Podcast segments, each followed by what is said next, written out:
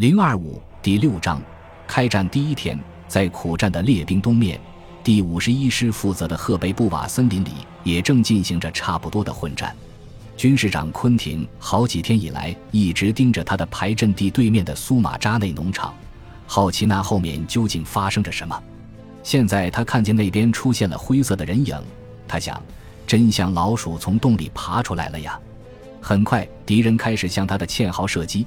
一段被炮击炸塌的堑壕里，三名被掩埋的惊恐的幸存者爬上来，告诉他，在他防线左翼有个无人把守的缺口。昆廷手下的四十名士兵只有十二个人活了下来。他们一开火，德军就自动停下来，向海水拍打到礁石上，然后开始绕过礁石，向四周的裂缝渗透分流。在目光四合之中，昆廷带着手下后撤到新阵地，敌人没有阻击他们后退。灰色的大潮顺着他左手的防线缺口流进来，一直向前，然后碰到一个几乎没有受到损失、严阵以待的法军阵地。这个阵地由一名叫做贝尔通的年轻见习军官指挥的一个排把守着。德军暂停了攻势，并开了个短会。其后，贝尔通的人突然被一道灼热的火柱包围了，他们甚至还没找到可以开枪射击的目标。三天前。贝尔通的连长看到苏马扎内农场背后升起一股巨大的火焰以及黑色的浓烟，他不知道那是什么，但还是呼叫炮兵往那里打了一通炮。现在贝尔通的排成了德军第一次在实战中试用这种可怕的新式武器的屯属。很快，连战壕的支撑木材都被德军喷火兵点着了，守军痛苦地嚎叫着，身上的衣服和头发都着了火。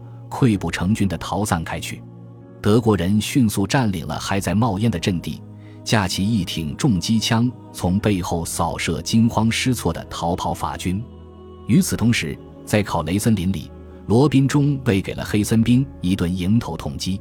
罗宾虽然负了伤，但还是在暗夜中匆匆组织起一次上刺刀冲锋，夺回了两处被敌人占领的支撑点。这次反冲锋大获成功。罗宾其后甚至夺回了一段法国的第一线堑壕，在那儿，过于轻敌的德国人已经睡着了，被打了个措手不及，乱七八糟的撤退了下去。罗宾还抓了几名俘虏，其中一名俘虏供称，他们只是一支侦察部队，主攻要到明天中午时分才开始。罗宾向德里昂汇报了这个情况，并请示：“我用我的八十个人能怎么办？”德里昂的回答是：“可怜的罗宾。”我们得到的命令是就地死守。随着夜幕降临，战斗也告一段落，但可怕的炮击又开始了。德里昂让传令兵给巴普斯特将军送去的一份情况简报写道：“虽然德国佬的炮击极其可恶，我们还是决心守住。法军在阵地各处疯了一样的修复损坏的工事，尽力照顾伤员。”准备在清晨发动还击的指挥官们焦急地等待增援，但增援常常是根本不存在的。整条前线各处都向师部传回十万火急的信息，其中防守赫贝布瓦的博多少校的信这么写道：“我在找二百三十三团刚刚离开福塞森林的两个连，他们应该在防线的缺口处跟我会合，可是我根本找不到他们。”战斗开始的第一天。法军整条前线总体而言只受了点小挫折，在部分地段出现过无数孤立的死守战斗，就像一个个没有被记录下来的微型温泉关战役。在德军喷火兵首战登场的地段，法军陷入了恐慌。在欧蒙森林，有一名军官带着三十六名士兵向德军一个喷火战斗小组投降。可是整体来说，那一个个微型温泉关战役拯救了法军，拯救了防线。其实那天德国人在战斗中遇到的挫折，只是凡尔登战役中他们将要承受的众多失望中的第一个而已。德军精心组织的炮击没有取得预期效果。军官们告诉士兵，他们在法军第一线阵地除了尸体以外，根本不会遇到其他东西。结果第一线部队刚在开阔地露头，就遭受法军火力迎头杀伤，这让德军大感意外。到午夜为止。德军投入战斗的小股部队已经伤亡六百多人，可是德军还是取得了初步成功，全县各支侦察队的队长都敦促上头赶紧派出原定二十二日主攻才能动用的大部队，以利用法军出战的混乱状态。